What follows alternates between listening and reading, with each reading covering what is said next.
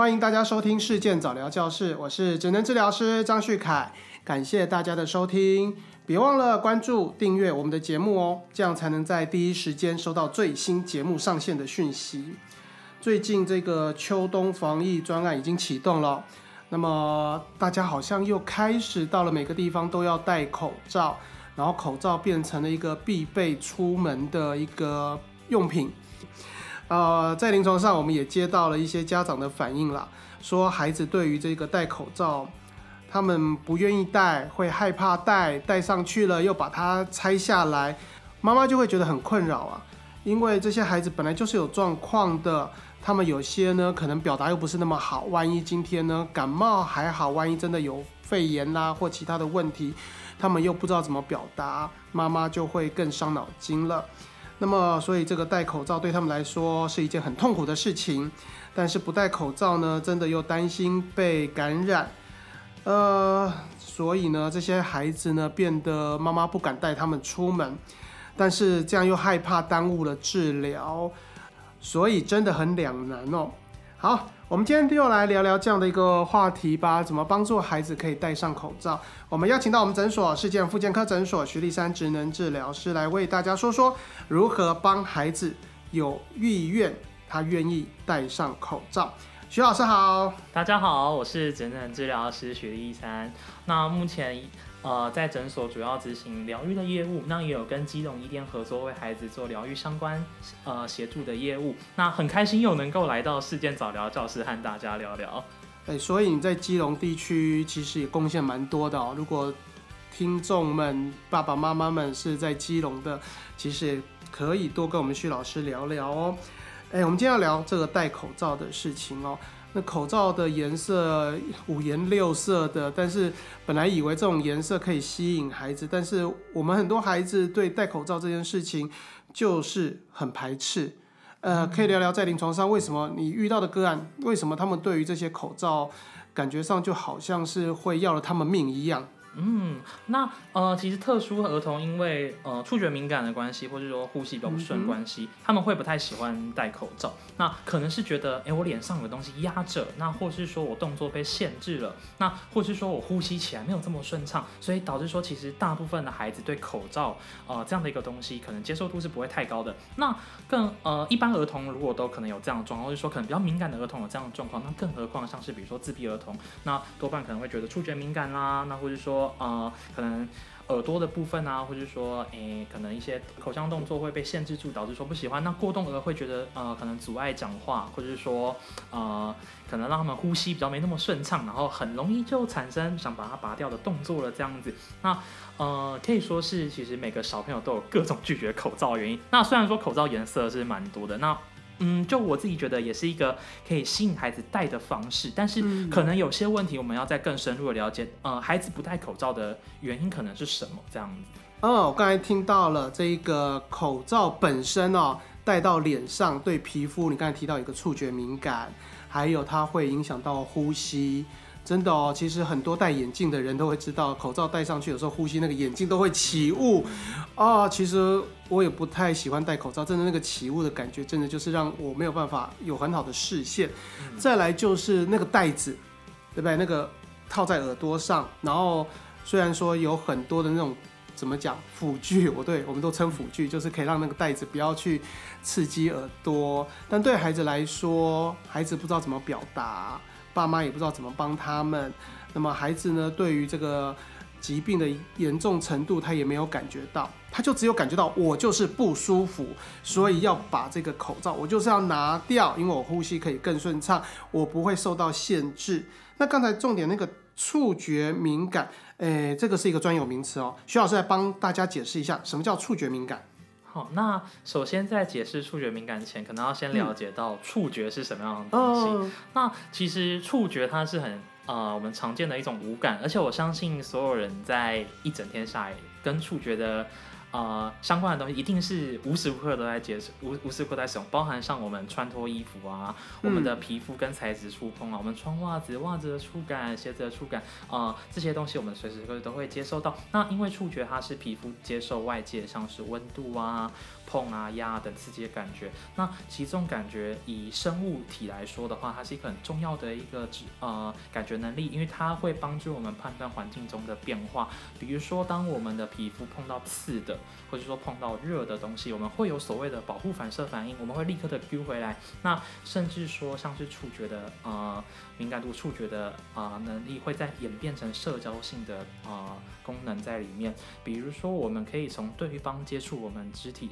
使的一个力道，或者说，呃，我们去触碰别人的那个力道跟方式，都会有不同的含义在其中，帮助我们去判断这样的行为。所以，触觉它需要维持一定的敏锐度，把它接收到的讯息传到大脑做出判断，那帮助我们避开危险，或者是说，呃，处理一些我们呃生活中可能遇到的一些情境。那但是触觉整合出现状况，对小孩子来说可能比较敏感或过于不敏感，都会产生啊一些问题。孩子没有办法正确判断那个刺激 刺激量，因此产生了不适当的行为。比如说触觉敏感的孩子，可能啊一点点的触一点点的触觉刺激，嗯，孩子就会对那个呃刺激产生过大的反应，比如说可能只是别人碰轻轻碰到他，他就揍别人一拳之类的，那可能就会让孩子的社交遇到一些困难，可能会觉得说，哎，这小朋友怎么那么容易生气，或者说，哎，他怎么这么敏感，他好难跟他亲近的感觉。那其实像敏感型的孩子就容易有这样的状况。那呃，或是说他们很挑衣服的材质，呃，衣服可能要一点只要一点点毛边，或是说呃袜子有一点点起毛球，可能就不穿了。那或者说可能比较紧一点点就呃不会想要穿那样衣服。那呃这边要跟大家偷偷爆料，其实我自己也是，我长到、哦我长到这么大，我只能穿 我只能穿棉的，或者是说、嗯，呃会挑质地，对不对？对，非常的挑，就是我即使长到这么大还是很挑，就是我嗯不太能够穿那种呃很便宜的衣服，那那也不是说太就太贵衣服我也不太穿，因为 因为那个不不是价钱的问题，是那个材质，对对对但那材质材质就影响到价格啦。对，然后呃我也没有办法去买那种就是只有网络行销的衣服，因为没有办法试穿。哦，对，除非可能别人穿过，他推荐我，然后他，然后刚好可能那个朋友也知道我触觉敏感很严重，然后我们才会推荐。好，那题外话，那我们再把话题拉回孩子身上，那当孩子已经有比较高的敏感度，他对衣服或者说他身体需要接触到材质这么抗拒的时候，我们想一下口罩，口罩，呃。口罩我们在嘴巴的上缘、脸颊，那甚至是绳子接触到耳朵的地方，其实都是我们啊、呃皮肤会接触到的部分。那哦触觉敏感的孩子，那可能又会让口罩呃更难的去接受。那刚刚提到的比较敏感的孩子，容易产生的是防御型的反应。那呃脸部皮肤的神经敏感度其实比四肢跟躯干有在更多，所以、嗯呃触觉敏感的。呃，对触觉敏感孩子来说，口罩无疑上是异物一般，所以他会需要更多的时间去适应。那呃，针对触觉敏感的部分，可职能治疗师有很多种方式去进行。好，那个我们等一下可以再一一为大家介绍。嗯所以触觉敏感是一个属于算是触觉整合的一个问题，嗯整合失调的一个状况哦。那触觉整合失调就会分成触觉不敏感或是触觉过度敏感。哦，那触觉不敏感就是人家触碰到你，你可能都没有感觉。是那触觉敏感呢，就是真的一点点刺激啊。现在小朋友对对那个，像刚才徐老师对衣服的质地，或者是有些小朋友对于那个衣服领口的标签，他们会很不喜欢那妈妈就要把它剪掉，或是拿那个透气胶带把它贴起来。哦，这都是触觉敏感的状况。可是我们来讲原因好了，为什么这些孩子会触觉敏感啊？每个孩子都这样生长出来啊，爸妈都这样带，那为什么他们就是有些会对触觉就是那么敏感？是，那呃，这个的话要先谈到再更深入一点，就是感觉统合呃的理论里面告诉我们，大脑会是一个嗯调节的一个中心点。那其实每个人能够接受的范围本来就不同。那我们可以先想一个更广泛一点的问题，就是其实每个人对于一些比如说社交的接受度啊，或距离的一个呃接受度，或是说一些呃生活中他能啊、有些项目的接受程度其实不见不见得相同，那对孩子来说尤尤其是如此。那再来就是，嗯，其实现代的生活环境，我觉得也是影响到触觉敏感的一个因素。哦因为比较古早时期的时候，其实大家活动环境都是在户外，那其实可以接受到更呃各种各式各样材质是的刺激，比如说可能以前我。呃，我那年代没有啦，我不知道。那呃，比如说，可能我爸妈或我阿公阿妈的时期，呃，孩子们可以在泥巴坑或沙坑或者农舍玩。那其实，呃，当我们的肢体接触到一些泥巴啊、沙子啊，或是说一些草的东西的时候，我们的皮肤是一直在接受各式各样触觉刺激传到大脑中。那我们的大脑随着这些刺激的接收，其实大脑也会做出调节性的一些变化，帮助我们去判断那个刺、那个触觉刺。是否是适当的？所以现代的孩子，因为可能可能保护比较好，那或者是说可能都做的比较好，关孩子少了直接直接去接触物品的机会，或者说呃少了接触各式各样材质或者各式各样刺激的机会。那其实呃大脑经验不足的情况下，那任何呃可能只要是敏感度稍点稍微高点的孩子，都会呈现出一种哎好像很难亲近，或者说呃有点怕生怕生，那或者是说呃很。很难，有点难照顾的感觉，因为可能很多很多事情他不敢尝试，会变得有敏感。那呃，平时有人其实我小时候有点这样的状况，就是呃，每次爸妈要带我去玩的时候，都是我妹妹比较喜欢去外面玩，然后我自己反而就是会就是会比较稍微敏感，比较退缩一些些这样子。所以其实呃，每个人的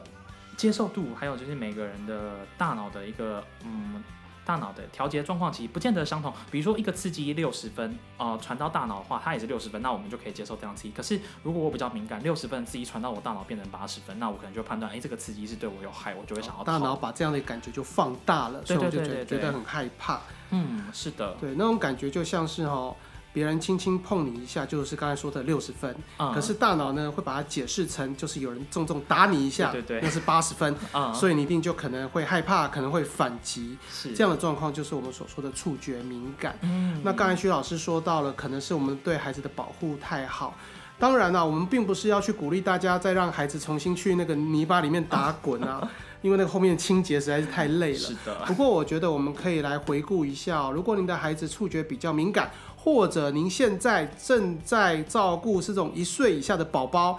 你就要去想想看哦，你们家的宝宝是不是就是随时随地都是有一个包巾把它包起来，甚至有些宝宝他的手要戴一个手套，或是用个布条把手绑起来，避免他去抓花脸，甚至小宝贝就虽然冬天会冷，但是你甚至到了夏天，你都会开始给他穿袜子，这一些布料虽然是保护孩子。但是呢，保护太多了，让宝宝的皮肤就很少接触到外界的刺激。慢慢的，当他开始要起来爬行啦、站起来走路的时候，那种刺激对他来说就太强了，所以就造成我们所谓的触觉敏感。另一个角度也要提到了，触觉敏感。刚才徐老师提到那个重点是，每个人的这个程度不同，那并不代表有触觉敏感就代表孩子有很大的问题，或者是。呃，无药可救之类的。你看，我们徐老师现在 对衣服的敏感，但是还是可以活得下去嘛，对不对？对对。只是说在生活上，尤其孩子越小，在生活上的便利性会越低，也就是越不方便，越有状况。所以我们还是要去处理这个触觉敏感的问题。我们来谈谈，如果是一般的触觉敏感的问题，我们可以怎么样去做一些改善？在家里可以爸妈怎么带着孩子来来练习，或者是用游戏方式进行呢？嗯。那我想首先，呃，谈到触觉减敏感，有做过疗愈的家长们可能。首先会有印象应该是触觉刷，那我想这也是大部分的职能治疗师在临床上遇到孩子触觉敏感的时候，我们会使用触觉刷的一个方式。那触觉刷的部分这边就简单的教大家一些原则就好。那呃具体的内容大家可以上网去查威尔巴格式疗法 w e r b a g e r s Protocol），那或是说像是触觉刷疗法，应该都会有很详细的完整资讯。那这边只提两个重点就好。那首先就是刷的时候要切记，就是触觉刷往下压，毛要弯。就是力道要稍微够，那才会那个效果。因为刚刚提到触觉敏感是害怕所谓的轻触觉，就轻轻碰到的感觉，其实呃反而是让孩子会比较害怕。但是通常这类型的孩子，他在接受比较重一点或重压的感觉的时候，他是就会觉得舒服的这样子。所以呃切记触觉刷在使用的时候不要轻轻的刷表皮而已，那这样子其实会反而引起敏感的感觉。那再第二个就是要注意方向，一定要从身体的近端到远端，比如说我从肩膀刷到手心。这样的方向去进，那呃，因为刷回来了，从远端刷回来的话会有反效果，这样子，所以这是稍微要注意的地方。那如果孩子在呃初期可能对于呃触觉刷是比较排斥的，或者说可能不太能接受的情况下，那我会建议可以用妈妈跟孩子互相刷的游戏的方式去进行，那同时也可以增进一些亲子关系，比如说呃小朋友会怕，那我就说，哎，那你先帮妈妈刷好不好？那我就我们就可以伸出手来，让孩子拿着触觉刷刷我们的手，然后孩子觉得，哎，这个游戏过程好玩，那我们再。可以跟孩子说，那换妈妈帮你刷喽，那我们就用正确的方式帮他刷一次。通常孩子的接受度都还有游戏的方式哈，对对对，还蛮不错的。那有时候触觉敏感的孩子又比较少的情况下，我就会邀请妈妈直接进治疗室，然后我跟妈妈说，哎，妈妈，我等下跟你说可以怎么做，然后直接现场看孩子跟妈妈互相刷。那刷完之后，其实他们就在家里就可以很长的去使用这样子。好，那至于触觉刷有哪些禁忌的部分，就是呃脸部的地方。然后还有屁股的部分，就是一些比较敏感的地方，可能会先建议不要。那详细的资讯可以再请大家去搜寻看看。好，那么这边再提到一些生活中的小游戏，呃，可以去增加孩子的一些呃触觉的接受广度的。比如说，呃，我们可以拿各种不同的材质，让孩子去尝试操作看看。那呃也会建议使用手指头去呃触碰各式各样的材质，因为手指头的神经分布其实相对是在更啊广泛一些的。那这个时候可能大家会想到是，其实有些触觉敏感的孩子，他对于材质接受度可能不是这么高，比如说像颜料画或是动力砂，对，呃，好这些东西我小时候也不敢，我到现在可能也。不是那么干，但是但是如果为了带孩子玩，我会愿意去碰这样子。好，那呃，或是说像是粘土，我觉得就还蛮适合的。嗯，因为呃，有些粘土可能是那种会粘在手上的那种，那其实东西粘在手上，对触觉敏感的孩子来说，会是一个大部分触觉敏感孩子来说，应该都蛮不喜欢的感觉。舒服哦，想到就不舒服。对对对，就是像可能张老师可能没有太明显触觉敏感，想到就不舒服。那更何况是我，其实我小时候对于这种东西是非常非常的排斥，就是只要任何东西粘在手上，我一定会做出那种。比如说用手去抹裤子，或是就是想要把它擦掉的动作。对对对，因为东西粘在手上，真的刺激是一直一直存在，而且它是很轻轻微刺激。那呃一直刺激大脑的情况下，其实会让我产生很不舒服的感觉。那所以孩子们在使用一些像是粘土或者说动力擦的时候，我会建议的是整个手掌直接碰上去，或者是说呃可能我们用手指伸呃伸出手指头去画线啊、画圆啊，或者是说把它揉成一团，把它揉成长条状。那或者说各式各样的方式，我们去呃体验看看各种触。感，那用游戏的方式把它变成各种形状。那这时候爸爸妈妈们，比如说可以请孩子们，哎，我们用粘土来做一个蛋糕，好不好？把它压扁扁，那用力的压扁。那其实，在用力的过程中，可能就会减少这个触觉啊比较刺激的一些呃状况发生。那同时，孩子他也去呃做了各式各样的刺激的各式各样的动作，那其实可以帮助他大脑去接受更多的刺激，那可能会比较帮助他们的触觉减敏感这样子。好。